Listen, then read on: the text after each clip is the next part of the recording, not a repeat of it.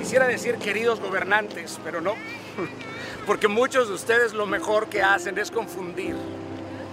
Tienen hipo en las decisiones. Viven de disculpas y cambian de partido como cambian de pactos o de calzones, porque la actitud de ustedes es trágica, profana, deshumanizante, denigrante en todos los sentidos. ¿Cómo es posible que sigan acusando a los gobiernos anteriores? ¿Cómo es posible que sigan victimizándose y peleándose mientras que los pueblos perecen? Otros descaradamente usan la pandemia actual para construir sus agendas políticas. Carajo, se supone que son gobernantes, no marionetas. Es aberrante la falta de servicio. Pasamos del desastre al caos. En el decálogo de muchos de ustedes solo se encuentran declaraciones personales o vaguedades. No encontramos un compromiso específico. ¿Qué no se dan cuenta? Estamos sin riendas. No hemos visto más que un crecimiento desastroso en la trata de personas, feminicidios, drogadicción, secuestros, un aumento gigante en el consumo de la pornografía, la hipersexualización de toda una sociedad, millones de estímulos sexuales que entran en las vidas de millones de niños y se adueñan de sus vidas.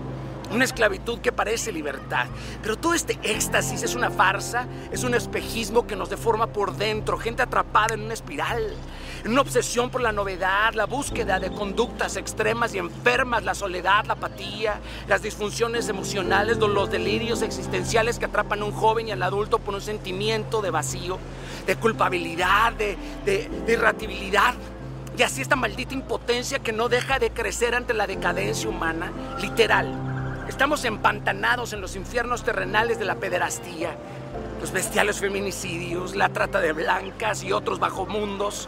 Es urgente, queridos, que como ciudadanos declaremos la no impunidad. Esto sigue dejando daños irreparables.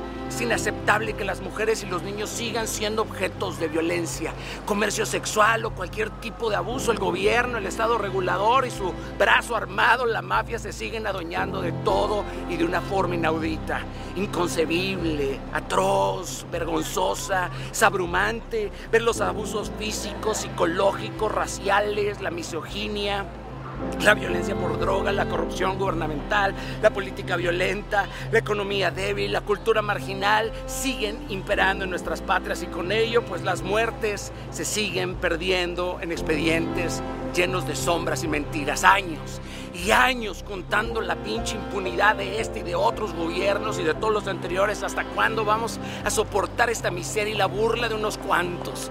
Tenemos que encontrar la forma de cómo sociedad salir de este estado de putrefacción que se vive en toda Latinoamérica y que sigue creciendo a pasos agigantados. El problema es enorme y transversal, pero al momento yo no encuentro mejor sistema de defensa contra esta brutalidad que reevaluar y replantear todos los sistemas educacionales de nuestras naciones.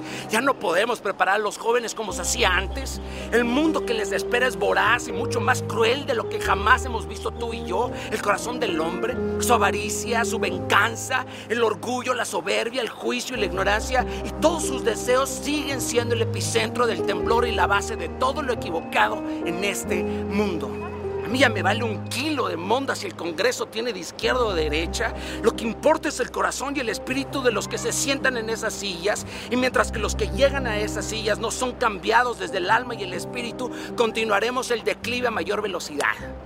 La muerte por violencia es el daño colateral que causa el estado deplorable del corazón humano, ya que en él es en donde se gesta el dolor y el terror de cualquier ser viviente en general. El mundo jamás va a ser cambiado por una política o por un sistema de gobierno, y lo repito y lo sostengo. Todos, todos van a ser un fracaso anticipado, mientras que en esa ecuación no existan los valores y la moral implícita en los valores del cielo. Tenemos que enfocarnos en la educación emocional y espiritual de las próximas generaciones para que de alguna forma sean mujeres y hombres de bien que ejerzan la política y la protesta de forma sabia y responsable para que un día tengamos gobiernos preocupados por las convicciones de una patria y no por las conveniencias de su presidente o de unos cuantos. Cada día y noche de mi vida buscaré hacer eco de la ignominia que nos rodea. Y aunque parezca increíble que en el siglo XXI aún existan barbaries, yo no voy a doblar las manos ante el mal que nos acecha. Y a pesar de los dolores tenemos que levantarnos. Todos en esta tierra tenemos una postura que defender. Hay un llamado de lucha que tiene que resonar en tu interior y aunque parezca interminable la batalla, huir no es una opción.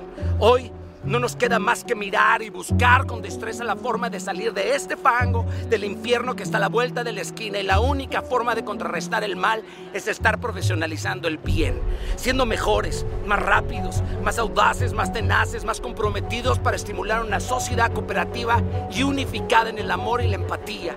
Y yo sé que suela a toda una utopía, romanticismo, pero es posible, porque vale la pena soñar con ese mundo. Y yo sé que un día va a valer la pena haberse gastado para eso y para mucho más. Dios está y estará con nosotros. Yo estoy comprometido con mi patria, con Latinoamérica y con todo lo que me rodea hoy, mañana y siempre. Capille.